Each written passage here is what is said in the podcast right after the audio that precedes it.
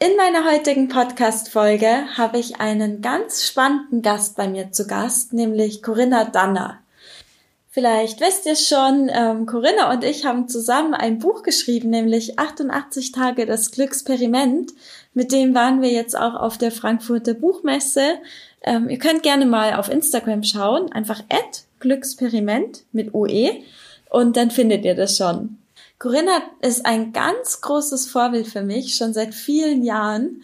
Und wir haben kürzlich fast 1000 Kilometer in zwei Tagen mit dem Auto zusammen zurückgelegt. Und wie man sich vorstellen kann, ist da natürlich reichlich Zeit für interessante Gespräche. Und was ich in den zwei Tagen im Auto mit ihr geredet habe, was ich von ihr lernen durfte, und was sie für Erfahrungen mit mir geteilt hat, fand ich so inspirierend und so wertvoll, dass es wirklich, ja, ein Unding wäre, diese Dinge nicht mit euch zu teilen. Und deshalb freue ich mich total, dass sie heute sich die Zeit genommen hat, mit mir diesen Podcast aufzunehmen. Was nicht selbstverständlich ist, denn normalerweise schwimmt Corinna geradezu in Arbeit was auch an ihrer Selbstständigkeit liegt, denn sie hat sich mit gerade mal 18 Jahren selbstständig gemacht und das in einer komplett anderen Branche, als in der sie ihre Ausbildung gemacht hat. Und seitdem hat sie erfolgreich einen Stein auf den anderen gelegt, hat heute ein erfolgreiches Unternehmen mit sechs Mitarbeitern mittlerweile und ist nicht nur deshalb eine ganz große Inspiration für mich, sondern Sie strahlt einfach was ganz Besonderes aus und ja, davon möchte ich aber nicht zu viel vorwegnehmen. Das erfahrt ihr gleich alles in dieser Podcast-Folge. Außerdem äh, wird Corinna darauf eingehen, warum sie macht, was sie macht, was uns beide auch verbindet, welches interessante Projekt wir zusammen umgesetzt haben. Aber sie gibt auch, ja, Einblicke in das Leben einer selbstständigen Chefin, Ehefrau, Mama, und gibt auch, ja, ihre Gedanken oder ihre Sichtweise dazu, wie man selber findet, was einen wirklich erfüllt und was es dann doch braucht, um auch damit erfolgreich zu sein. Also ihr werdet sehen, diese Folge ist ein, ein, eine wunderbare Sammlung inspirierender Tipps und Anekdoten aus ihrem noch so jungen Leben. Und ich finde es einfach immer wieder beeindruckend, mit ihr zu sprechen, ihr zuzuhören. Der Podcast hätte von mir aus zwei Stunden oder zehn Stunden gehen können und ich würde immer noch zuhören. Aber ja, jetzt genug geredet. Ich lasse jetzt Corinna die Bühne und wünsche euch ganz viel Spaß beim Anhören, ganz viel Inspiration.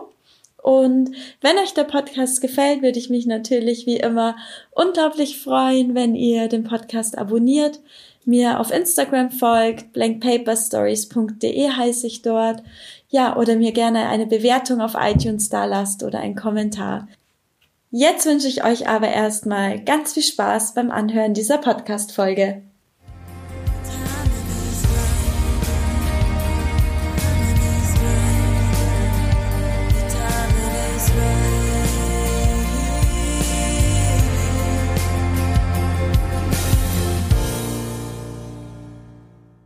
Ich sitze hier gerade mit der Corinna und wir hatten heute ein Fotoshooting zusammen und jetzt sitzen wir gerade in ihrem Wohnzimmer. Es ist schon sehr spät, nämlich um genau zu sein, ist es gerade elf Minuten vor zehn. Und Corinna, das ist ja jetzt eigentlich eine ganz normale Zeit für dich, wo du arbeitest, oder? Ja, schon. Also das ist, wenn die Kleine im Bett ist, ist das manchmal noch eine ganz wichtige Zeit, wenn man einfach das unterm Tag nicht geschafft hat, das man schaffen wollte dann, sobald die Kleine im Bett ist, hat man dann nochmal die zweite Chance quasi. Ich habe ja gerade schon in der Anmoderation erzählt, dass die Corinna nicht nur Co-Autorin und Chefin ist und Ehefrau, sondern auch eine kleine süße Tochter hat, nämlich die Helene. Die ist jetzt ein Jahr und ein Monat alt, oder? Genau. Und äh, magst du mal kurz erzählen, wie es sich anfühlt, all diese Dinge unter einen Hut zu bringen, wenn man nebenbei Mama ist? Ja, es ist halt schon, ich habe vorher immer schon viel gearbeitet. Also bevor die Helene kam, war ich immer schon fleißig und habe viel gemacht und auch viele Sachen parallel und wollte immer alles sehr gut machen. aber man hat halt einfach eine Prioritätenverschiebung. Also man lernt es, gezwungenermaßen vermutlich auch, dass man einfach mal alle Sachen hinten anstellt, weil die in dem Moment unwichtig sind und das Wichtigste ist jetzt einfach, dass du mit deinem Kind auf dem Teppichboden sitzt und mit ihm den Traktoranhänger belädst mit Bahnhoftieren. Und es gibt Prioritäten, die kann man dann einfach nicht auf die lange Bank schieben, weil das hast du wahrscheinlich eh die letzten Tage, wo du hier warst, schon lautstark mitbekommen, dass kleine Kinder das gar nicht mögen, wenn man was auf die lange Bank schiebt oder die hinhält, wenn die spielen wollen. Und das muss man halt auch akzeptieren, dass die dann einfach Vorrang haben. Ja, ich habe das sehr gut mitbekommen. Aber ich frage mich schon, weil du bist ein Mensch und das bewundere ich so sehr an dir, dass du einfach generell niemals jammerst. Also, wo ich schon zehnmal gesagt hätte, oh Gott, ich kann nicht mehr oder oh, ist das laut oder oh, ich brauche jetzt mal meine Zeit für mich. Du hast noch nie, seitdem ich hier bin und ich war jetzt wirklich, ich glaube, vier Wochen bei dir, nicht einmal irgendwie schlechte Laune gehabt oder ein Gesicht gezogen oder dich irgendwie beschwert. Wie machst du das? Doch, gibt's auch. Also ich glaube, mein, mein Mann ist immer der, der das, der das aushalten muss. Und der erträgt es mit, mit Würde. und nee, also grundlegend versuche ich nicht zu jammern, weil es im Prinzip nichts besser macht. Aber ich habe auch die Momente, gerade abends oder gerade wenn man eigentlich die Möglichkeit hat, dass man sie mal jemanden abgeben kann, ob es jetzt meine Mama ist oder ob es mein Mann ist, der früher von der Arbeit heimkommt. Gerade dann sind es die Momente, in denen man eigentlich schwach wird und sozusagen den Raum hat, um zu jammern und damit die Luft ausgehen kann. Und genau dann passiert es dann auch, dass man sagt, oh, bitte nimm sie mal, weil irgendwie bin ich jetzt gerade bis oben hin voll im Kopf. Ich habe es ja schon gemerkt, ich habe dir ja einmal und deine Mom und deine ähm, wie sagt man, einer Schwä fast Schwägerin ähm, eine Yogastunde gegeben und da warst du ja auch total beeindruckt, was Yoga so mit einem machen kann. Hast du irgendwie generell Tipps oder Methoden, wie du mit dem ganzen Druck und Stress umgehst? Ich glaube, also bei ganz vielen Sachen, gerade im, im Thema, was Verantwortung betrifft, was ich sage jetzt mal, Sorgen betrifft, dass man dem nicht gerecht werden könnte, da wächst man rein. Also das ist jetzt, ich habe jetzt nicht mit einem, mit dem Pensum angefahren, das ich heute, also angefangen, das ich heute habe. Also ich bin jetzt nicht von heute auf morgen alles auf einmal gewesen. Ich war nicht sofort von heute auf morgen Chefin. Ich war nicht sofort ähm, Mama, ich war auch nicht sofort so, dass ich eine Familie hatte, sondern es kam halt alles so nach und nach und man wächst da einfach so ein bisschen mit. Natürlich, ich war megamäßig nervös, als ich meine erste Angestellte bekommen habe, weil ich mir dachte, oh mein Gott, die ist jetzt echt, also du bezahlst ja ihren Lohn, das ist ja auch eine gewisse Verantwortung. Mhm. Die will den jetzt nicht Klar. nur die nächsten zwei Monate, sondern im Idealfall die nächsten zehn Jahre haben. Und das hat sich halt immer gesteigert. Und am Anfang Sachen, die einen anfangs nervös gemacht haben, da merkt man dann einfach, dass das mit dem Erfolg kommt, umso erfolgreicher man wird und umso mehr, dass der Plan aufgeht, den man hat, ähm, umso leichter wird es. Also man vertraut sich immer mehr, dass man gewisse Sachen schaffen kann und dass man einfach auf einem guten Weg ist. Und bei anderen Sachen zum Beispiel, da hatte ich echt auch länger dran zu kauen, selber auch. Also zum Beispiel, als meine Tochter auf die Welt kam, da war das irgendwie so eine ganz extreme Umstellung für mich, weil ich mir immer dachte, okay, wenn jetzt irgendwas ist, dann ist nicht nur mit mir was oder so, sondern dann ist immer auch gleich das, dass mit der Mama was ist. Also dass nicht nur mit mir persönlich was ist, sondern dass auch die Mama von der Helene jetzt zum Beispiel einfach schlecht drauf ist oder einfach nicht hinterherkommt. Mhm. Und da leiden dann quasi beide. Also das war ehrlich gesagt schwieriger zu verdauen als die Chefinnen-Sache. Und wenn es jetzt mal wirklich nicht so läuft, wenn es dir mal nicht gut geht, hast du irgendwie so einen Notfallplan, wie du wieder so zu dir zurückfindest? Das ist auch nicht so einfach, weil die meisten Notfallpläne beinhalten, dass man dafür auch Zeit braucht. Mm, also ich ja, bin klar. zum Beispiel ein Mensch, der sehr viel verarbeiten kann, dadurch, dass er einfach viel schläft. Also dass er sich einfach mal eine ausgiebige, längere Nacht gönnt, als er es im normalen Alltag tun würde. Wie sich das halt mit kleinem Kind umsetzen lässt. ja, doch, das geht schon. Da geht man halt dann mit ihr ins Bett um acht und mhm. nicht erst um elf oder um zwölf, wenn man selber ins Bett gehen würde. Und natürlich gibt's dann trotzdem Nächte, in denen man dann trotzdem zu kurz kommt.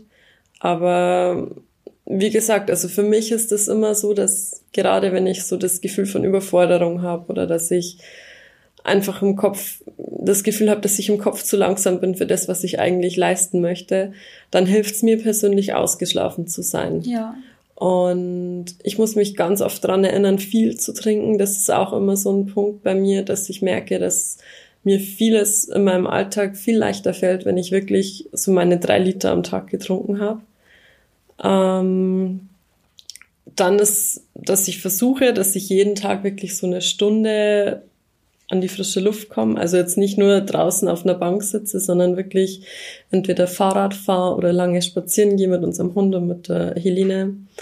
Und das ist tatsächlich dann so die Stunde, wo man richtig tief durchatmet und wo man einfach sich den, dem Kopf einfach so ein bisschen Raum gibt. So ist ja auch ein bisschen unser Buch entstanden. Also ich weiß noch, als ich hier im Sommer war und wir wirklich Stunde für Stunde gearbeitet haben. Ich weiß noch, wie wir nachts um halb drei hier saßen und uns einfach wirklich gar nicht mehr von der Arbeit lösen wollten, weil wir einfach so in unserem Flow waren und so drin waren und es so Spaß gemacht hat, einfach diese ganzen Sachen aufs Papier zu bringen. Aber gleichzeitig haben wir ja auch irgendwann gemerkt, boah, jetzt geht uns doch ganz schön die Luft aus und sind dann doch mal eine größere Runde mit dem Fahrrad gefahren, was uns ja dann auch wieder ziemlich ähm, aufgeladen hat und die Re Energiereserven quasi wieder gefüllt hat. Ähm, ja, dieses Buch 88 Tage des Glücksperiment, ich habe es gerade schon im Intro erzählt, dass wir das zusammen geschrieben haben. Ähm, da kommen schon ab und zu mal so, könnt ihr mal fragen, ja, hey, ihr seid jetzt noch Mitte 20, was bringt euch eigentlich dazu, ein Buch über Glück und Achtsamkeit zu schreiben? Und ja, wie würdest du diese Frage beantworten?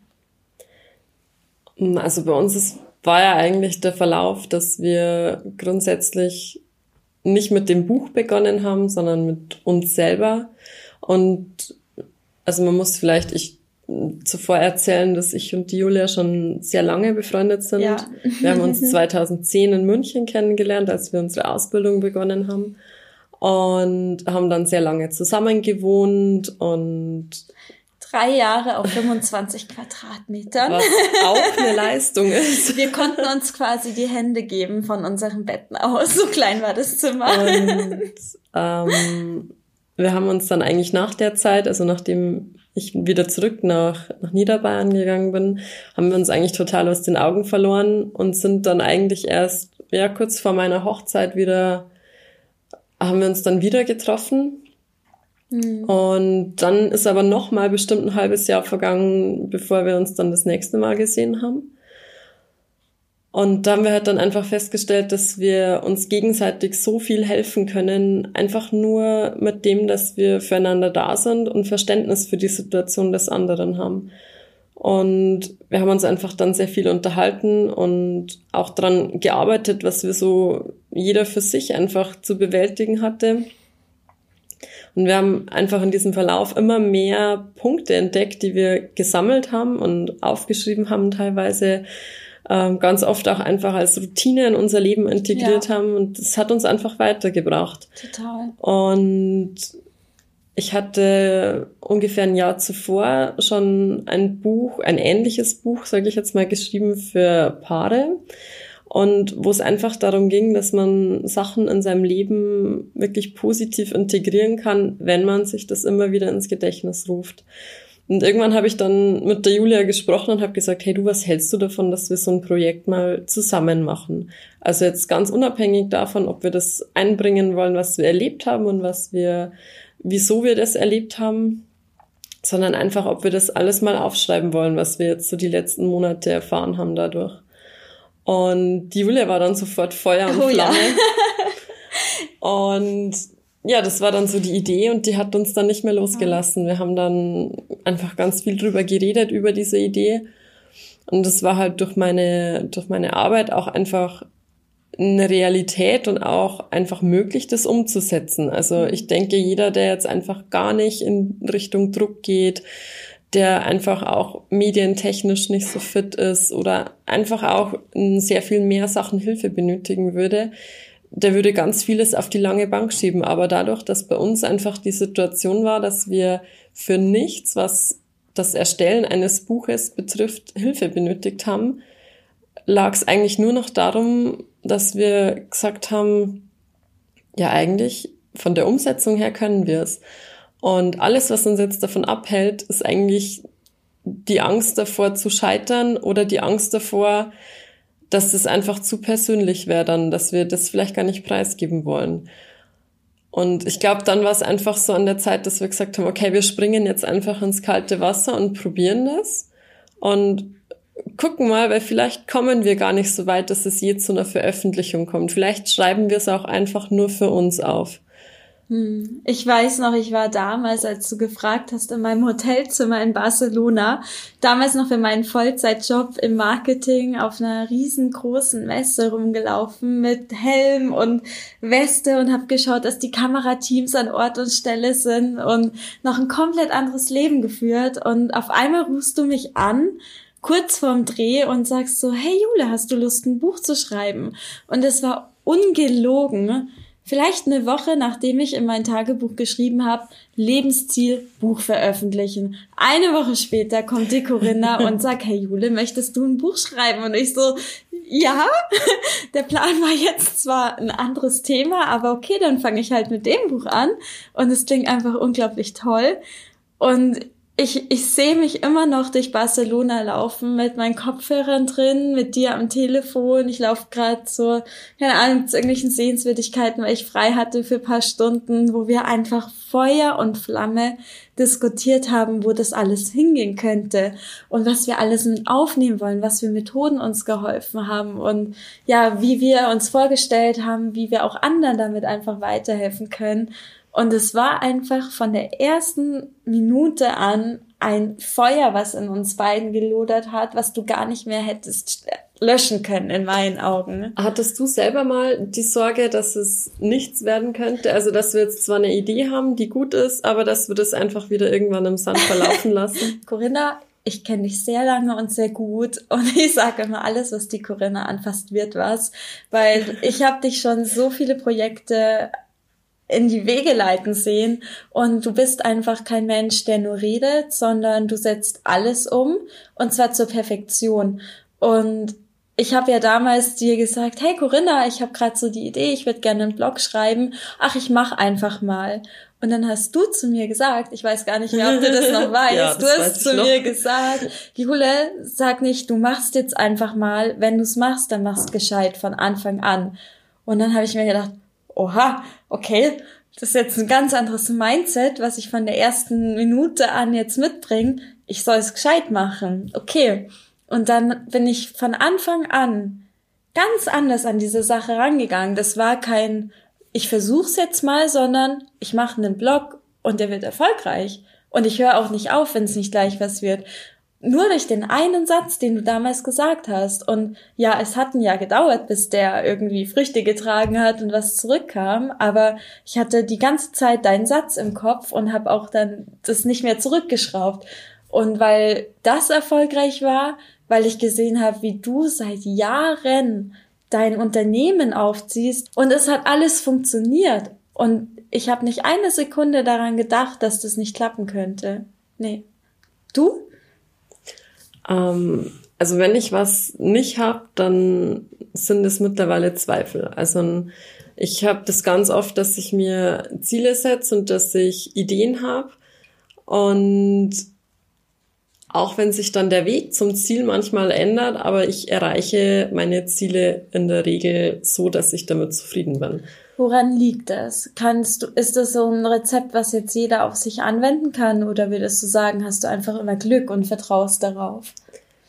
Nein, ich glaube, dass Erfolg keine Glücks, also keine Glückssache in mhm. dem Sinn ist. Also ich denke, dass viele zu blauäugig an Sachen rangehen und sich dann sozusagen von ersten Misserfolgen geschlagen geben und möglicherweise die Lust dran verlieren oder dass einfach ganz viel gar nicht aus, aus dem tiefsten Inneren kam, was sie machen möchten, sondern dass das einfach so eine kurze Intention war, dass sie sagen, wow, ich will jetzt ähm, erfolgreich sein mit irgendeinem nischigen Business, ähm, über das ich noch nicht viel weiß und das hört sich jetzt einfach für mich total cool an und das wäre doch total lustig. Und wenn man so an die Sache rangeht, dann glaube ich, hat man halt innerhalb kürzester Zeit die Lust daran verloren, das zu machen, weil man einfach dann merkt, okay, das ist ja doch ein ganz schön langer Weg und irgendwie habe ich mir das viel einfacher vorgestellt und dann mhm. verwerfen die das wieder. Du hast ja letztens auch zu mir irgendwie gesagt, dass viele Menschen die ganz eine ganz falsche Motivation haben und zwar Geld und hast zu mir gesagt, wenn Geld die Motivation ist, bist du fast schon zum Scheitern verurteilt, weil es kann halt dauern, bis Geld kommt, oder? Also wie hast äh, möchtest du das nochmal erzählen, weil ich fand das total interessant. Ähm, also ich denke, dass wenn man überlegt, sich selbstständig zu machen oder einfach einen Weg einzuschlagen, der jetzt von der Norm abweicht. Also ich würde jetzt die Norm einfach mal als ein normales Angestelltenverhältnis beschreiben, in dem man für ein Unternehmen arbeiten geht und zwar nicht sein eigenes Projekt umsetzt, sondern das Projekt eines anderen. Und das mhm. ist im Prinzip die Norm so baut sich fast jedes Angestelltenverhältnis auf. Und wenn man von dem abweicht und sein eigenes Projekt umsetzen möchte, dann sollte das Projekt als Ziel haben, dass man etwas erreicht, das einen erfüllt. Aber Geld kann nicht erfüllen. Mhm. Geld ist schön zu haben und es ist manchmal ein Trostpflaster und es kann sorglos machen in gewisser Art und Weise. Aber Geld ist nicht alles. Und gerade wenn man sich selbstständig macht, ich will ich nicht für alle sprechen und ich denke, es wäre auch falsch, jetzt alles zu verallgemeinern. Aber ich würde fast behaupten, dass es mit Sicherheit 90 Prozent sind von denen, die sich selbstständig machen ähm, und die auch die ersten Jahre schaffen, einfach weil sie nicht aufgeben. Aber dass es sicherlich Jahre dauert, bis man finanziell auf die Füße kommt. Mhm.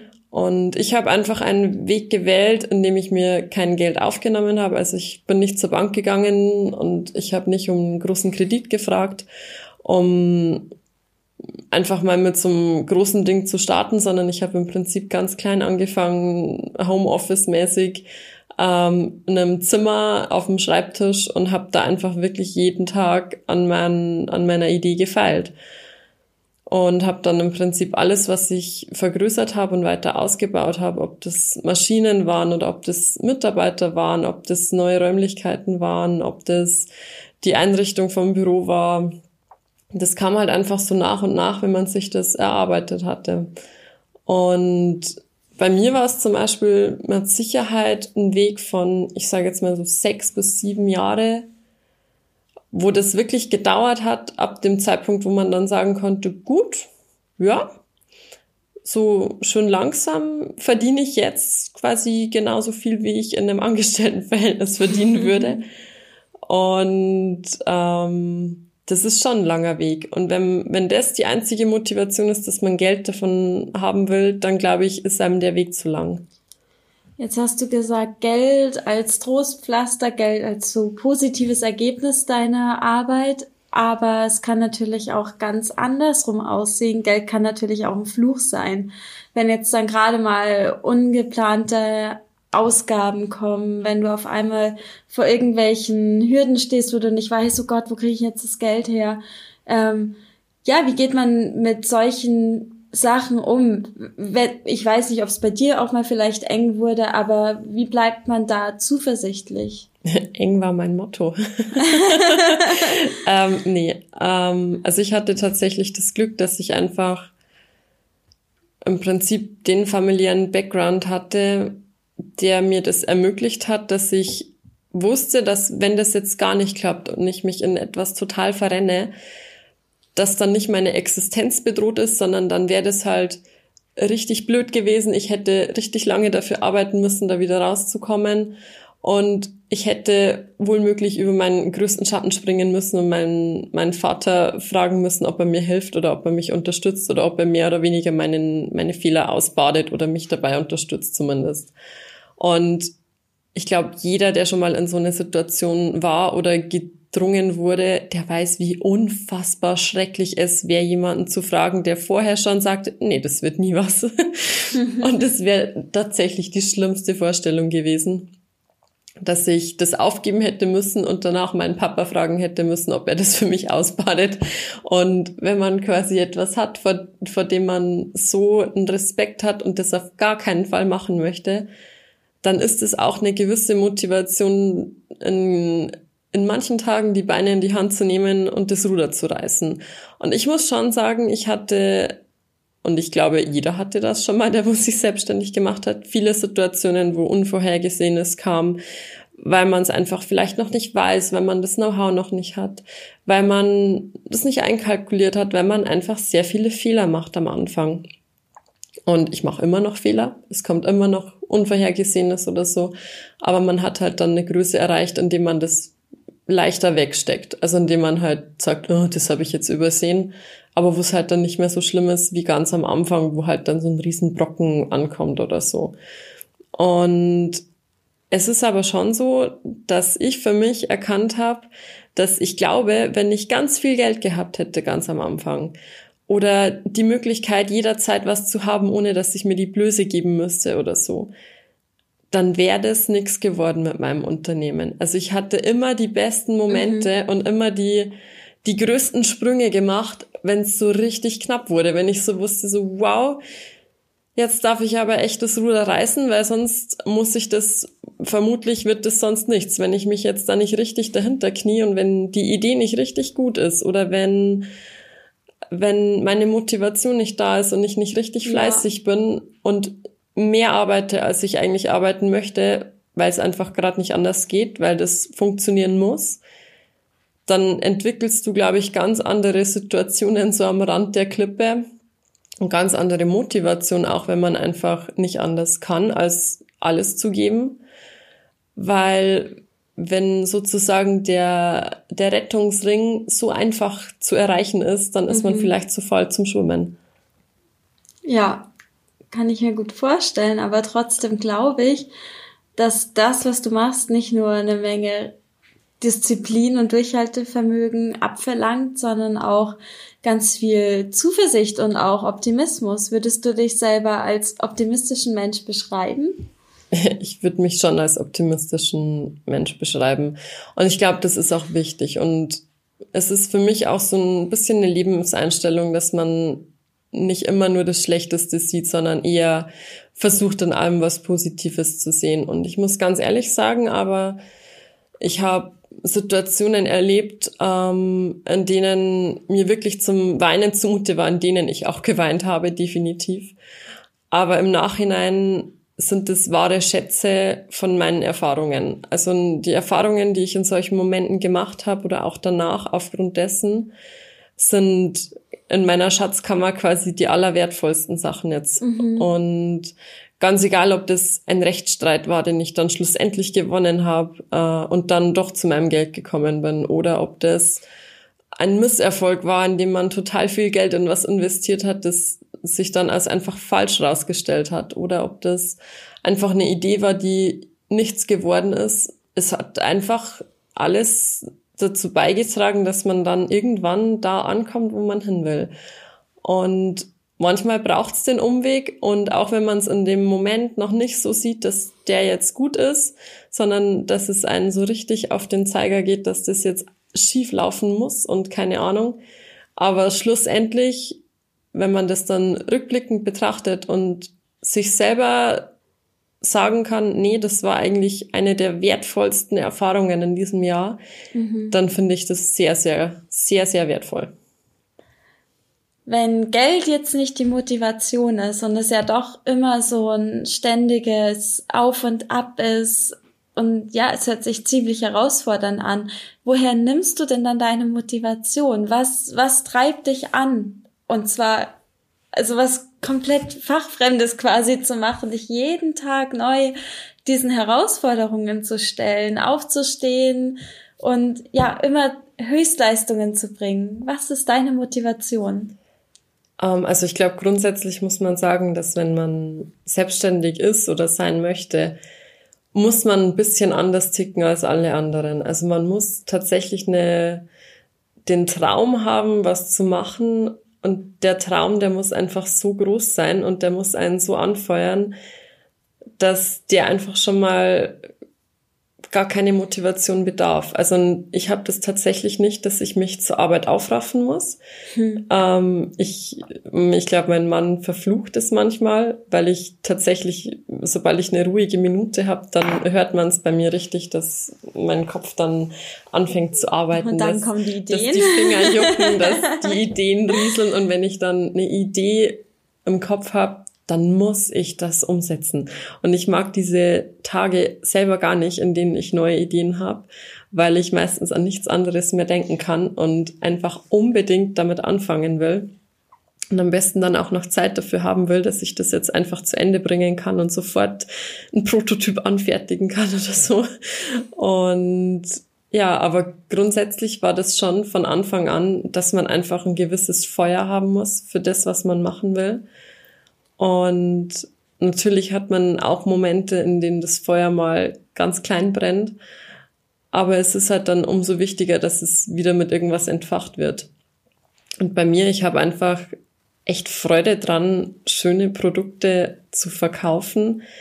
Ich liebe es, wenn mir Ideen kommen und ich einfach die nötigen Mittel dazu habe, schöne Produkte zu entwerfen, die produzieren zu lassen, dann einfach auch bei uns in der in, im Unternehmen mit den Mitarbeitern, dass, dass wir einfach jetzt schon so ein komplettes Team haben, wo ja. jeder seine Aufgabe hat, die alle auch die Aufgabe gern machen. Also das ist auch mhm. unglaublich motivierend, wenn du Mitarbeiter hast, die dir einfach wirklich das Gefühl geben, dass sie einen super tollen Job haben. Weil mich persönlich wird's total enttäuschen und auch demotivieren, wenn ich das Gefühl bei meinen Mitarbeitern hätte, dass das nur Mittel zum Zweck ist für sie und sie einfach nur die Minuten zählen, bis die Arbeit zu Ende ist. Hm. Und auch ein Riesenpunkt sind für mich die Kunden, die wir haben. Also ich, obwohl wir eigentlich nur online existieren und einfach kaum unsere Kunden echt zu Gesicht bekommen, aber es ist trotzdem so, dass du eine totale Kundennähe hast bei uns. Und ich finde das auch total schön. Also einfach, dass man die, die Geschichten von denen mitbekommt. Ja, Oft total. hat man die am Telefon, die erzählen dann ein bisschen was, wie sie sich kennengelernt haben, wieso sie heiraten, wann sie heiraten. Ähm, die genießen das total, sich verstanden zu fühlen und einfach gut aufgehoben zu fühlen. Denn ich habe schon das Gefühl, dass es auch einen Seltenheitswert bekommen hat, dass ein Online-Job so persönlich Absolut. ist. Und das ist schon ein großer Punkt ähm, dass man einfach zufriedene Kunden hat, die gerne bei dir kaufen. Ähm, und dann ist es einfach wirklich, wenn du reingehst ins Büro, du sperrst die Tür auf und du gehst da rein und du weißt einfach, dass alles, was jetzt da drin steht, angefangen von den Druckgeräten, von den Druckerstraßen, von allen anderen Maschinen und Geräten, die so rum sind, ähm, dass du das alles erarbeitet hast und dass das einfach alles nur existiert, weil du nie aufgegeben hast, auch wenn es mal schwer war. Mhm. Und dass du halt einfach immer weitergemacht hast. Und das finde ich schon beeindruckend. Und ich mag das auch. Also ich mag dieses beeindruckende Gefühl, das ich vor mir selber habe, dass ich denke, hey, nicht schlecht. Könnte ich, würde ich meinen Hut von mir selber ziehen. Ihr müsstet es gerade sehen. Schade, dass es nur ein Audio-Podcast ist. Die Corinna sitzt hier gerade mit kleinen Herzchen in den Augen. Und es ist wirklich ein Anblick, den ich sehr, sehr selten sehe, weil eigentlich. Normalerweise ist sie immer schlecht drauf. Nein, du bist immer gut drauf, aber was halt, du siehst, manchmal habe ich das Gefühl gar nicht, was du dir selber aufgebaut hast und bist dann immer erstaunt, wenn andere sagen so, wow, krass, wie alt bist du nochmal, was hast du? Wie bitte? Wir haben denen noch gar nicht erzählt, wie alt ich bin. Wir haben denen noch gar nicht erzählt, wie alt du bist. Willst du es verraten? Will ich es verraten? Ja, ich bin jetzt in dem Alter, in dem kann man noch verraten, wie alt man ist. Ich bin jetzt 25. Unglaublich.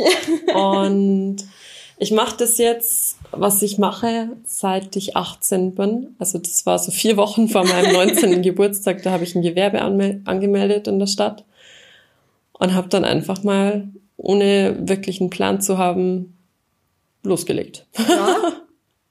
und seitdem ist es halt irgendwie jeden Tag weitergewachsen. Ich habe auch jeden Tag mein Bestes dafür gegeben und ja. Aber du hast Köchin gelernt. Ich habe das vorhin in der Einführung schon mal kurz erwähnt. Wie, wie findet man denn jetzt seine Leidenschaft? Du machst ja jetzt was komplett anderes, als du damals gelernt hast. Wenn jetzt da draußen, ich kann mir vorstellen, da sitzen jetzt einige und denken sich, ist ja cool. Ich hätte aber auch unglaublich gern so ein Feuer und so eine Leidenschaft für irgendein Thema, was mich wirklich motiviert und interessiert. Wie würdest du sagen, findet man denn so eine Sache? Ich denke, das ist schwer, weil ich grundlegend sagen muss, dass ich meine Leidenschaft auf viel abwandeln kann. Also theoretisch könnte ich mir persönlich vorstellen, auch ganz andere Produkte zu machen, solange die einen gewissen Mehrwert bieten und solange die einfach nur schön sind, hochwertig sind, den Kunden nicht enttäuschen, sondern Leute glücklich machen. Und ich persönlich könnte das, was ich mache, denke ich, auf sehr viele Sparten oder Unternehmensbereiche mhm. umschwenken, weil es mir persönlich einfach eher um das, um das Zwischenmenschliche geht. Also mir geht es jetzt nicht unbedingt darum, dass ein Produkt besonders erfolgreich ist oder so, sondern eher um das, was zurückkommt. Also eher um das, dass die Leute glücklich sind, die drumherum arbeiten oder die das Produkt bestellen. Ähm, auch einfach das, dass man eine neue Idee hat, die dann nach und nach Gestalt annimmt. Und ich glaube, da ist halt jeder anders. Also es gibt Leute, die erschaffen lieber, es gibt Leute, die koordinieren lieber. Ja. Mhm. Und da hat halt jeder so seine gewisse Vorliebe. Es gibt viele Menschen, die scheuen die Verantwortung und andere fühlen sich in einem verantwortungsvollen Aufgabengebiet sehr wohl, weil sie gerne die Fittiche über ein Team haben und einfach alles so ein bisschen pushen oder die einfach gerne, ich sage jetzt mal, koordinieren und versuchen, dass jeder seinen Platz hat oder dass es auch Leute gibt, die sagen, hey, ich will eigentlich nur so ganz, so ganz kleine Sachen machen, ohne Verantwortung, aber die will ich richtig gut machen. Mhm. Und ich glaube, dass es einfach grundsätzlich wichtig ist, zu erkennen, was man richtig gerne macht und was man am liebsten den ganzen Tag machen würde. Und dann einfach mal zu überlegen, na gut, wie bereit bin ich denn ein Risiko einzugehen oder nicht? Denn bei mir war es halt im Prinzip ganz einfach. Ich hatte keine Verantwortung irgendjemandem gegenüber. Ich hatte auch kein großes Risiko. Ich habe ganz klein angefangen. Ich hatte kein Kind, für das ich verantwortlich gewesen wäre und das einfach eine Mama gebraucht hat, auch zu vielen Zeiten, in denen ich sonst gearbeitet habe. Ich musste keine Rücksicht auf eine Beziehung nehmen. Ich musste einfach so vieles nicht, was man, wenn man älter ist, einfach doch berücksichtigen muss. Denn ich bin ehrlich gesagt gar nicht sicher, ob ich mich jetzt, wenn ich nochmal von Null starten müsste, ob ich das machen würde, mhm. weil es einfach so unfassbar viel Kraft und Zeit in Anspruch nimmt.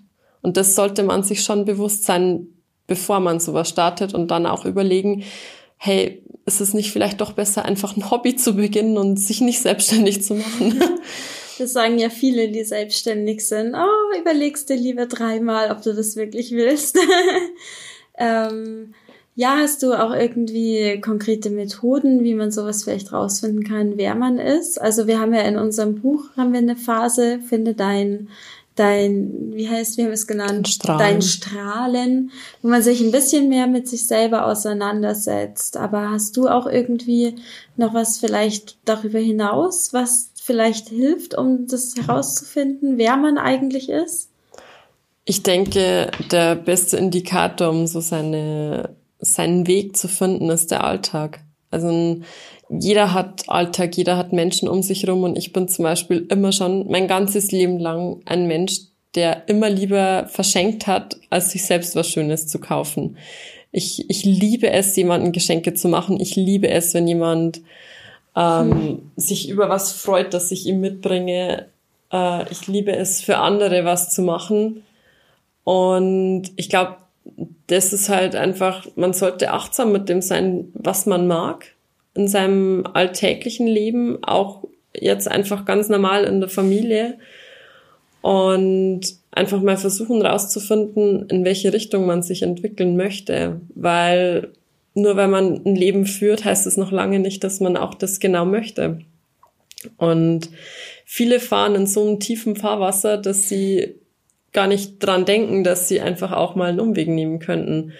Und wenn man anfängt, dass man sich jeden Tag in der Früh fragt, hey, wer möchte ich denn eigentlich sein? Möchte ich jemand sein, der rücksichtsvoll ist, der aufstrebend ist oder ja. der einfach mal was ganz was Neues machen will? Dass man einfach bedenkt, dass man jeden Tag die Möglichkeit hat, was zu ändern dann glaube ich, ist das schon mal der erste Schritt, dass man sich selber jeden Tag auch fragt, hey, was will ich denn eigentlich und was gefällt mir denn eigentlich?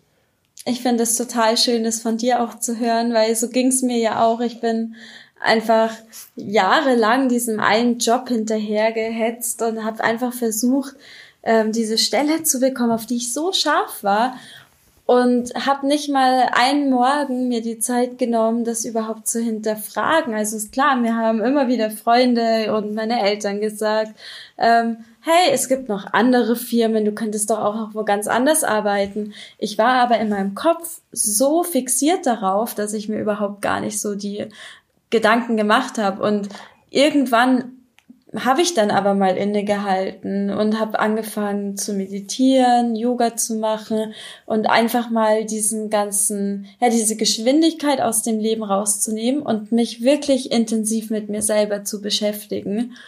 Und als ich dann diesen Job hatte, habe ich ja dann gemerkt, so, hey, Moment mal, das bin ich doch eigentlich gar nicht. Ich habe ja überhaupt gar nichts damit eigentlich mehr am Hut. Das ist vielleicht ähm, vor einem Jahr aktuell gewesen oder vor zwei Jahren, aber ich habe mich in eine ganz andere Richtung entwickelt. Und deshalb finde ich das toll, dass du auch sagst, dass man sich jeden Morgen fragen sollte, wer will ich eigentlich sein?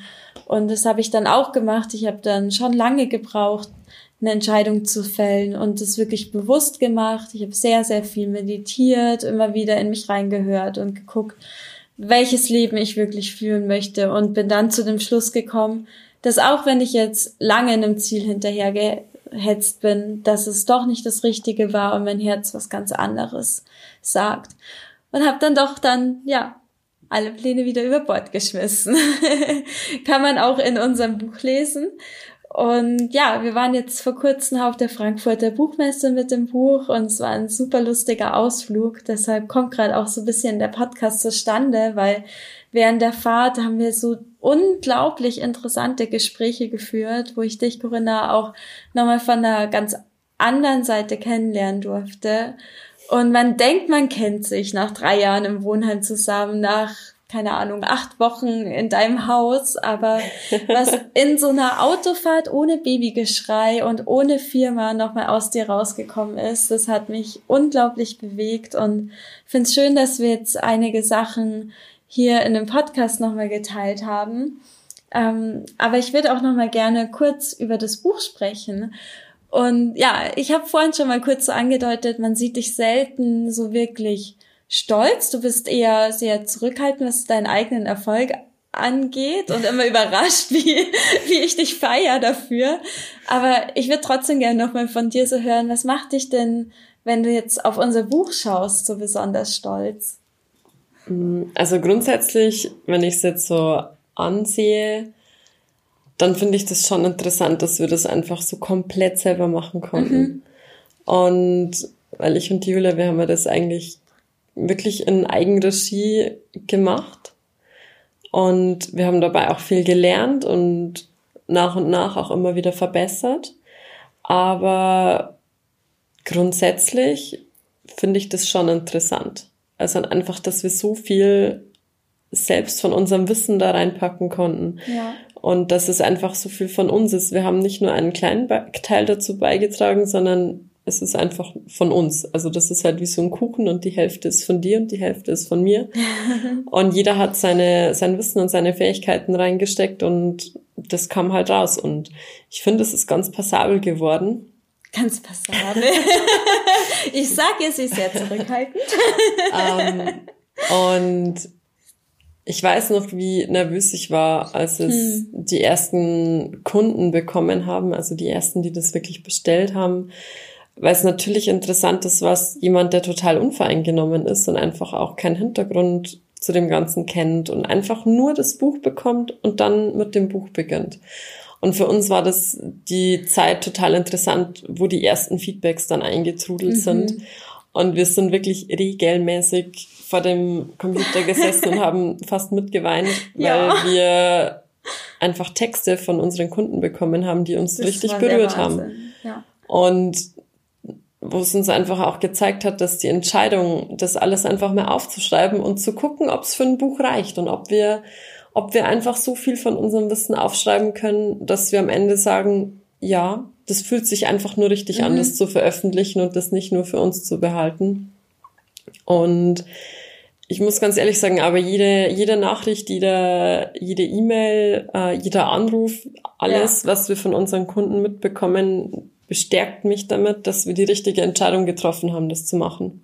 Es war ja gar nicht so leicht damals, sich zu entscheiden, wie persönlich soll das Ganze jetzt werden, weil gerade unsere Vorstellung am Anfang, da, ja, da nehmen wir wirklich kein Blatt vor den Mund und erzählen halt wirklich ganz offen, wie, wie unserer besten Freundin, was wir eigentlich durchgemacht hatten und was uns eigentlich dazu bewegt hat, uns jetzt mehr mit solchen Themen wie Achtsamkeit und so weiter auseinanderzusetzen. Und es hat schon sehr viel Mut erfordert und war definitiv eine Entscheidung, die wir damals getroffen haben, damit an die Öffentlichkeit zu gehen. Und ja, umso aufregender ist es dann wirklich zu sehen, wie Leute darauf reagieren, die uns nicht kennen, die nur diesen Text vor sich haben und dieses Buch. Und ja, ich weiß auch noch, wie die Nachrichten kamen und ich mit Gänsehaut oder Heulen vorm Computer saß und Corinna, hast du die Nachricht schon gelesen? Das gibt's doch gar nicht. Aber es hatte auch ein bisschen so ein mulmiges Gefühl ausgelöst, weil dir auf einmal auch die Verantwortung bewusst geworden ist, finde ich, die du ja auch irgendwie hast, also im positiven Sinne. Du hast damit so ein unglaublich tolles Mittel, anderen Leuten zu helfen und, und dass das dann so angenommen wird, damit habe ich einfach, das war mir gar nicht bewusst, aber ich es hat glaub, mich total positiv überrascht. Das Annehmen, ich glaube, das war gar nicht das Annehmen und uns war das, glaube ich, vorher auch bewusst, dass wir einfach was bewegen können damit. Aber was uns, glaube ich, nicht bewusst war, war die Dankbarkeit von den Leuten, ja, die das gelesen genau. haben. Also ich hätte, ich zum Beispiel habe, ich habe schon viele Bücher gelesen. Ich habe schon viele gute Bücher gelesen, wo ich danach auch echt noch ein, ein paar Wochen drüber nachgegrübelt habe und das mir nochmal Revue passieren Aber du ließ. Hast nicht im Auto Aber ich, ich wäre nie im Leben drauf Nein. gekommen, zu suchen, wer das ist oder die ähm, in Instagram zu suchen und denen dann zu schreiben und mich zu bedanken für das Buch. Ja. Und ich hätte nicht damit gerechnet, dass wir ein Buch geschrieben haben, mit dem wir Kundenkontakt haben. Also indem wir einfach in dem uns Leute schreiben und sich einfach bedanken und ihre Erfahrung mit uns teilen. Und das finde ich echt erstaunlich. Und einfach auch, was da dann für eine Community daraus erstanden Unglaublich, ist. Unglaublich, ja. Ja, ein paar werde ich jetzt treffen auf meinem ersten Yoga-Retreat. Da kommen tatsächlich Leser vom Buch. Und es ist einfach unglaublich, dass das jetzt nicht nur ein Buch ist, ja, sondern fast schon eine Bewegung. Ich weiß nicht. Ja. Ist es, ja, ist nicht zu groß, weil es ist eine Bewegung. Wir haben Nachrichten, die uns jeden Tag erreichen. Wir haben glückliche Leser. Wir haben Freundschaften dadurch geschlossen und ich glaube, das ist erst der Anfang. Also da kommt noch einiges mehr hoffentlich. Ja, im Moment sind wir eigentlich dran zu versuchen, das immer ein Stück größer zu machen, auch professioneller zu werden ähm, wir haben jetzt zum Beispiel auf der Buchmesse eine neue Buchbinderei kennengelernt. Ähm, was sehr interessant war, die haben uns halt einfach noch ganz andere Möglichkeiten gezeigt, wie wir das Buch umsetzen können. Mhm. Also ich sage jetzt mal von der Haptik, von der Aufmachung her. Ähm, jetzt überlegen wir zwar natürlich, ob wir das sozusagen ein bisschen neu machen und dass ja. das ein anderes Outfit bekommt, weil natürlich wächst man im Kopf so ein bisschen weiter und sieht, was es noch für tolle Möglichkeiten gibt. Und ja, man hat dann schon auch so ein gewisses Gefühl, dass, dass das eigene Baby dann schon ruhig auch ein schöneres Kleid haben darf. Selbst genäht. Selbst genäht. Weil die Corinna, die näht natürlich auch selber. Weil was hast du für eine tolle Angewohnheit? Du lernst ja jeden Tag was Neues. Ja. Also, okay, seit die Helene auf der Welt ist nicht mehr jeden Tag. Ähm, aber sonst habe ich das wirklich verfolgt wie, wie ein, wie ein Ziel, dass ich jeden Tag eine Fähigkeit von mir, die wo noch nicht sehr ausgeprägt war, weiter gelernt habe. Also ganz egal in welche Richtung. Also ich habe die verschiedensten Richtungen ausprobiert in, in allen möglichen Sportarten, in, in Sachen wie Nähen, in Sachen wie Rhetorik, in Sachen wie Schreiben, wie, wie man ein Magazin zum Beispiel schreibt. Hm. Gutes Beispiel, wie man wirklich interessante Texte schreibt, die Menschen fesseln. Ähm, in Buchhaltungssachen, in Steuersachen, in ich, also ich hatte echt eine endlose Liste. Ähm, hat dir das geholfen, deinen Weg zu finden? Es hat mir auch dabei geholfen zu finden, was ich nicht machen möchte. Ist ja auch schon mal was, oder? es, waren nicht nur, es waren nicht nur Sachen dabei, die ich cool fand. ähm, aber ich habe dann die Stunde durchgezogen. Und ähm, ich muss ganz ehrlich sagen, aber am meisten hat es mir eigentlich geholfen, jetzt interessante Gespräche führen zu können. Also denn es ist schon gut, dass man einfach so ein, ein gutes Grundwissen hat, ein, ein breit gefächertes Wissen. Und ich finde, mit dem Wissen kommt auch immer so ein Stück Verständnis. Also man kann sich viel besser in die Lage von anderen reinversetzen und kann mehr Verständnis zeigen. Man kann einfach für das, was andere bewegt gerade, ein offenes Ohr haben auch wenn man dem nicht immer helfen kann oder auch wenn man nichts für ihn tun kann. Aber man kann ihm das Gefühl vermitteln, dass man den versteht und dass man das auch schon mal ausprobiert hat oder man kann einfach über irgendwas fachsimpeln. Und ich merke das jetzt schon, dass eigentlich in allem, was ich jetzt gerade mache, ob ich weiter wachsen möchte mit der Firma oder ob ich noch einen kleinen anderen Zweig ausbaue oder so, aber dass mir die Fähigkeiten, die ich mir über die Jahre angeeignet habe, wenn man, wenn man bedenkt, dass man hunderte Stunden, also wirklich hunderte Stunden damit verbracht hat, Neues zu lernen, dann ist es eine Menge Wissen, was sich ansammelt. Und gut, man vergisst einiges, zugegeben. Es ist nicht alles hängen geblieben und es ist auch nicht immer alles so gewesen, dass es hilfreich war. Aber es sind unfassbar gute Sachen dabei. Hm. Das ist ja auch eine Aufgabe in unserem Buch, oder wir haben vielleicht mehrere, die bisschen in die Richtung gehen, einfach auch mal sich in neuen Sachen auszuprobieren, über seinen Schatten zu springen, die Komfortzone zu verlassen. Und ja, wir haben das Buch, äh, für die, die es nicht kennen, haben wir in elf Phasen aufgeteilt, die sich mit ganz verschiedenen Themen befassen, zu jeweils acht Tagen. Wir haben zum Beispiel Liebe, Achtsamkeit, Leben im Jetzt und ja, verschiedene Sachen. Ähm, was ist denn deine Lieblingsphase eigentlich? Habe ich dich noch nie gefragt. ja, was ist denn deine? Lass uns zuerst mal über deine Lieblingsphase reden. Wow, meine Lieblingsphase ist Dankbarkeit weil Dankbarkeit für mich ein unglaublich wichtiges Thema war, als es mir gar nicht gut ging. Und ich wirklich nicht, ja, ich hatte überhaupt keine Freude mehr in mir, gar nichts. Und irgendwann habe ich gemerkt, boah, ich bin ganz, ganz, ganz weit weg davon, irgendwie ein glückliches, erfülltes Leben zu füllen. Und wie komme ich jetzt dahin zurück? Und meine Routine war es dann einfach, dass ich vor dem Schlafengehen den ganzen Tag nochmal Revue passieren lasse und mir all die Dinge, die gut gelaufen sind, in den Kopf gerufen habe. Ich habe mir alles, ja, all die Dinge, für die ich dankbar sein kann, nochmal genau angeschaut und wirklich die Dankbarkeit dafür auch empfunden und mich nochmal im Kopf dafür bedankt. Ich glaube, es würde auch reichen, das kürzer zu machen und sich einfach, sage ich mal, an fünf Dinge zu erinnern. Das würde schon was bewirken. Und so habe ich jeden Abend beendet bin dann schlafen gegangen und bevor ich aufgestanden bin, habe ich wirklich eine halbe Stunde damit verbracht, mich zum dankbarsten Menschen dieser Welt zu machen. Und ich war im Vorfeld für alles dankbar, was heute passieren wird. Ich war im Vorfeld dankbar dafür, dass ich gleich aufstehe, eine warme Dusche habe, ein leckeres Frühstück. Und ich habe mich einfach mit Dankbarkeit aufgefüllt, bis ich gut drauf war. Und davor habe ich vielleicht geweint, war traurig, ähm, hatte irgendwelche anderen negativen Gefühle, aber durch diese Dankbarkeit habe ich es wirklich geschafft, nicht nur gespielt glücklich zu sein, sondern wirklich glücklich und erfüllt jeden Tag aufzustehen. Und deshalb ist Dankbarkeit für mich so ein absoluter Rettungsring und ganz, ganz, ganz wichtig. Und wir haben damals in der Buchkonzeption ja auch über das Thema Dankbarkeit gesprochen und es deshalb auch nicht nur als Phase aufgenommen, sondern als wiederkehrende Routine über die ganzen 88 Tage hinweg. Und ja, ich bin ein ganz großer Verfechter von dem Thema und ich denke, egal wo du bist, egal wie die Umstände sind, es gibt immer was, wofür du dankbar sein kannst. Deshalb ist das meine, ja, meine Lieblingsphase.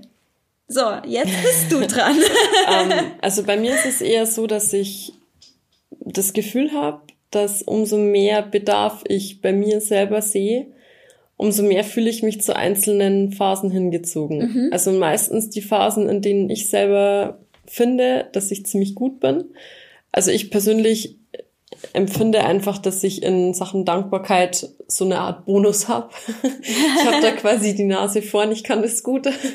Und mhm. das ist quasi so eine so eine eine Standardphase bei mir. Ja. Was nicht heißt, dass es nicht wichtig ist, sondern dass es einfach easy going ist. Dass mhm. es irgendwie keinen besonderen Augenmerk bedarf im Moment zumindest. Und ich persönlich habe jetzt eher so, dass ich mir das finde dein Strahlen und Selbstliebe für mich ein Thema ist. Denn ich glaube, viele Frauen kennen das, die schon ein Kind bekommen haben. Man verändert sich, man hat weniger Zeit für sich selber, man stellt ja. sich persönlich hinten an und ist einfach erstmal für andere da.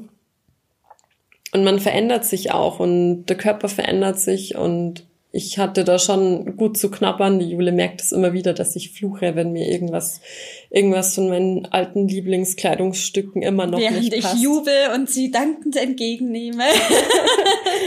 und ähm, ja, aber für mich ist es schon, dass ich einfach merke im Buch, dass mich die Phasen im mhm. Buch mehr anziehen, in denen ich für mich gerade im Moment Bedarf sehe. Also, dass ich irgendwie merke, okay, also mein Selbstliebeglas ist jetzt nicht so wirklich halb voll, es ist eher fast leer. Mhm. Und dass ich dann einfach merke, dass ich mich hier eher angesprochen fühle und eher unterstützt fühle. Und das finde ich eigentlich immer ganz gut. Und ich mag das ehrlich gesagt auch das Glücksperiment gar nicht von Anfang an zu machen, also von eins, zwei, drei, vier angefangen, sondern ich bin auch ganz gerne so der Quereinsteiger. und wenn ich irgendwie das, den Bedarf nach irgendwas mhm. habe, dann mache ich auch einfach ganz gerne nur die eine Phase oder so. Weil so für zwischendrin ein Häppchen. Ja. So ein Selbstliebe-Häppchen. Ist ja auch immer ganz ähm, lustig, wenn Nachrichten kommen. Oh nein, ich habe einen Tag vergessen. Was soll ich jetzt machen? Weil es ja eigentlich wirklich eher so Denkanstöße sind, die du, wie du es gerade brauchst, einfach integrieren kannst. Und ja, es gibt ganz verschiedene Methoden, wie man mit dem Buch arbeiten kann. Schön. ja, Corinna, wie, wo siehst du dich in Zukunft? Wie geht's denn bei dir weiter? Hast du irgendwie einen Plan für die nächsten, ich sag mal, fünf Jahre? Mm, also ich muss schon sagen, dass meine Pläne für die nächsten Jahre ziemlich bodenständig sind. Und das kam aber erst eigentlich mit unserer Tochter. Und dass ich schon einfach so auch das große Ziel habe, für sie viel da zu sein. Und im Prinzip, ich habe mal gehört vor kurzem, dass es für uns ist es nur der Alltag und für dein Kind ist es seine Kindheit. Mhm. Und ich versuche dann immer so einen, einen, guten Zwischenweg zu finden zwischen dem, dass man einfach die Interessen von einem selber nicht begraben muss und einfach auch noch weitermachen kann und einfach auch ein Ziel haben darf in der Arbeit und einfach für sich selber ein Ziel haben darf und auch mal ein bisschen zu viel dafür zu tun, als man eigentlich sollte, weil man hat halt, ich zumindest habe das Glück, eine Familie dahinter zu haben, wo ich weiß, dass meine Kleine auch gut aufgehoben ist und dass es einfach auch mal kein Problem ist, wenn die bei der Oma ist und die freuen sich dann. Und es ist aber schon so, dass einfach man setzt die Prioritäten schon so, dass das größte Ziel einfach ist, dass man eine gute Mama sein will und dass man auch will, dass man das, den Job, den man zu Hause hat, gut macht. Und deswegen ist eigentlich das größte Ziel einfach, ich sage jetzt mal, das Gesamtkonzept gut zu führen und nichts aus den Augen zu verlieren, weder die eigene Gesundheit noch ähm, das Wohlergehen der Kinder und einfach auch die eigenen Interessen nicht hinten zu lassen. Und in der Schokoladenseite, das ist halt schon so, dass es ein genereller Aufwärtstrend sein soll. Das ist mein eigener Anspruch. Also ich wäre jetzt da ehrlich gesagt nicht so glücklich drüber, wenn ich mir jetzt eingestehen müsste, dass ich eine so einen Schritt zurücktreten muss und eher wieder kleiner werden. Das würde mich jetzt ehrlich gesagt nicht so zufriedenstellen. Mhm. Also ich würde schon gern weiter wachsen, wie wir es jetzt tun. Wir haben jetzt zum Beispiel auch vor, unser Magazin so ein bisschen größer zu machen. Das ist ein Projekt von mir persönlich, das ich einfach gerne bearbeite und gerne mache. Und wir haben jetzt auch die letzten Monate im Team ziemlich aufgestockt. Also wir sind jetzt zu sechst. Und ja, das wäre schon schön, wenn dann noch jemand dazukommt und einfach, damit wir sozusagen noch mehr verschiedene Abteilungen ausbilden können, damit die einzelnen Abteilungen noch so ein bisschen spezieller werden das wäre so ein Ziel. Ich hätte auch, ich liebäugel auch mit manchen Maschinen. das ist jetzt ein bisschen, glaube ich, zu, zu direkt. Und was ich auch als Ziel hätte, ist, dass ich lerne, mir mehr Zeit für mich zu nehmen oder mehr Zeit für mich und meinen Mann zu nehmen. Denn irgendwie ist es ganz oft so, dass ich bemerke, dass man versucht für das Kind da zu sein, versucht seine Arbeit zu schaffen und man vergisst dann das Zwischenmenschliche mit dem, der eigentlich einen am nächsten steht. Das finde ich schon auch wichtig, dass das einfach auch in einer guten Balance bleibt, weil ich persönlich bin nur wirklich gut in meinem Job und in meinem Alltag, wenn die Balance zwischen mir und meinem Mann passt. Mhm. Und es gibt mir einfach so viel zu wissen, dass da alles gut ist. Und zu wissen, dass er da ist, dass er mich unterstützt, dass ich auf ihn zählen kann und er auf mich genauso. Und das ist so ein Thema, den man, glaube ich, leicht aus den Augen verliert, wenn man gerade ein Kind bekommen hat, dass das einfach so selbstverständlich ist, dass man dafür nicht genügend Zeit einräumt. Ja, und ansonsten bin ich eigentlich momentan ziemlich zufrieden, so wie es jetzt ist. Mhm das ist halt so der, der ganz normale Familienalltag manchmal. Und auf der anderen Seite ist es halt so das Business, das man jeden Tag aufbaut. Ja. Und da so einen wirklich guten Spagat zu schaffen, das ist eigentlich so das Hauptding. Ja, du bist jetzt Mama, du bist Autorin, du bist äh, Chefin einer Firma, du bist Ehefrau, du bist 25 und hast schon ganz, ganz, ganz viel gemacht so viele Sachen unter einen Hut zu bringen. Du hast unglaublich viele Erfahrungen, wie wir gehört haben, gesammelt in deinem Leben, viel Wissen angehäuft, viele neue Talente in dir entdeckt oder Dinge, die du nicht so magst. Und unter all diesen Dingen, die du in den letzten Jahren mitgenommen hast, wenn du eine Sache den Hörern mitgeben könntest, einen Tipp von dir, ähm, was wäre so das Wichtigste, was du gerne weitergeben möchtest? Hm, das ist jetzt eine schwierige Frage und ich glaube, dass es vielleicht auch gar nicht für jeden passt. Aber so das Wichtigste, glaube ich, dass man mitnehmen sollte, ist die Zuversicht, an seinen Träumen zu arbeiten und die Zuversicht, dass man seine Ziele erreichen kann und einfach auch, dass, dass man aus Rückschlägen lernen kann, dass man wieder aufstehen muss, weil es die Pflicht ist, wieder aufzustehen, weil wenn man nicht wieder aufsteht, dann erreicht man die Ziele auch nicht. Und das müssen gar keine großen Ziele sein. Es muss gar nichts Weltbewegendes sein. Das reicht eigentlich schon, wenn das Ziel, das man hat, einen selber glücklich macht. Und das ist eigentlich so das Hauptding, dass man versuchen sollte, selber glücklich zu sein. Schön, schöner Schlusssatz. Vielen Dank. ähm, und übrigens an alle Hörer, es ist nicht normal, also es ist nicht selbstverständlich, dass wir die Corinna so gut verstehen, weil normalerweise redest du tiefstes Bayerisch. Also vielen Dank, dass du dir eine Stunde auch so Mühe gegeben hast. Ich hatte jetzt schon vier Wochen Bootcamp. Bootcamp. Hochdeutsch Magst Bootcamp. du mal kurz eine Kostprobe geben, wie du normalerweise sprichst? Also das ist jetzt schon ziemlich schwierig, dass man das so macht, weil so zwischendrin umschwenken, das tut man eigentlich nicht. Tut man eigentlich nicht. Das, Nein, das, da geht, das geht noch schlimmer. Ja, schlimmer geht's immer. Wir hatten schon viele lustige Situationen, wo ich alles komplett falsch verstanden habe, nur weil ich nicht so tief bayerisch reden kann wie die Corinna. Vor kurzem haben wir versucht, dass wir der Jule Gstanzel vorspielen. Oh Gott. Und die Jule, die hat es einfach nicht verstanden, was der singt. Gstanzel auf Hochdeutsch? Gstanzel, ähm, gesprochene Lieder, die sich auf wundersame Weise auch noch reimen und etwas zum Verzücken anderer beitragen. Ach, so geil. Corinna hat sogar in ihren ähm, Welcome Packages oder Kennenlernpaketen von der Schokoladenseite so kleine Bierdeckel drin, wo ein kleiner Bayerischkurs für Anfänger ist. Also, falls da Bedarf besteht. Weißt, weißt du, was mein, was mein Lieblingssatz ist auf ja. dem Crashkurs Bayerisch für Anfänger? Ähm, also wir haben da für Verliebte und für Paare lauter kleine Sätze, sage ich jetzt mal, drin in Hochdeutsch und in Bayerisch. Und ich finde, das aller, aller, aller, allerbeste ist der Satz, äh, bis wir Eudung gefoltert haben.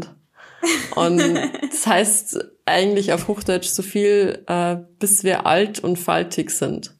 Bis wir alt und gefoltert, wie? bis wir alt und gefoltert sind. Ich versuch's nicht nochmal.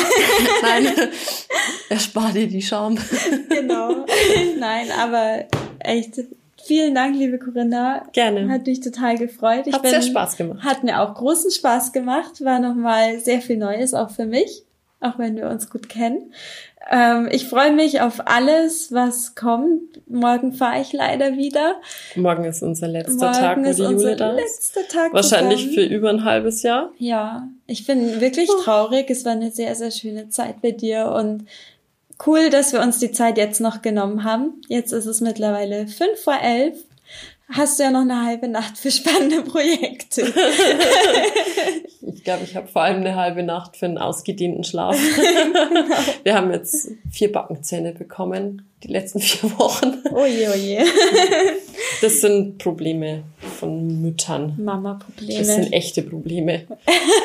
Backenzähne, das ist nicht nur, das ist nicht nur eine Rechnung. Backenzähne sind echte Probleme. Ich kann ein Lied davon singen. Ich bin quasi Mitleidende.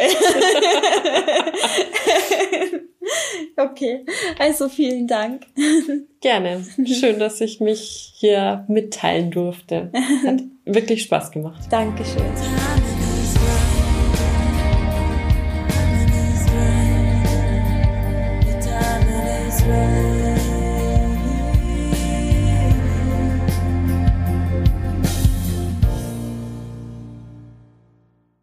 Das war mein Interview mit Corinna Danner. Ich hoffe, es hat euch gefallen und ihr konntet genauso viel daraus mitnehmen wie ich und seid jetzt hoffentlich motiviert und inspiriert. Äh, wenn euch der Podcast gefallen hat, würde ich mich wirklich unglaublich freuen, wenn ihr ihn teilt, wenn ihr ihn bewertet und mir folgt auf Instagram blankpaperstories.de, auf iTunes einen Kommentar schreibt, eine Bewertung. Das würde mir unglaublich helfen, unglaublich viel Freude machen. Und ja, ich freue mich, wenn ihr auch nächstes Mal wieder einschaltet. Bleibt einfach dran. Ich habe noch sehr viel vor mit dem Podcast. Und wenn ihr eine Idee habt, schickt mir gerne eine E-Mail julia at blankpaperstories.de. Vielleicht habt ihr selber eine Geschichte, die sich lohnt zu teilen oder kennt jemanden, den ihr sehr inspirierend findet. Ich freue mich auf jeden Fall über jeden, über jeden Vorschlag, über jede Anregung und Idee und hoffe einfach, euch auf diesem Weg immer wieder tollen Input zu geben und euch zu inspirieren. Danke fürs Einschalten und bis zum nächsten Mal.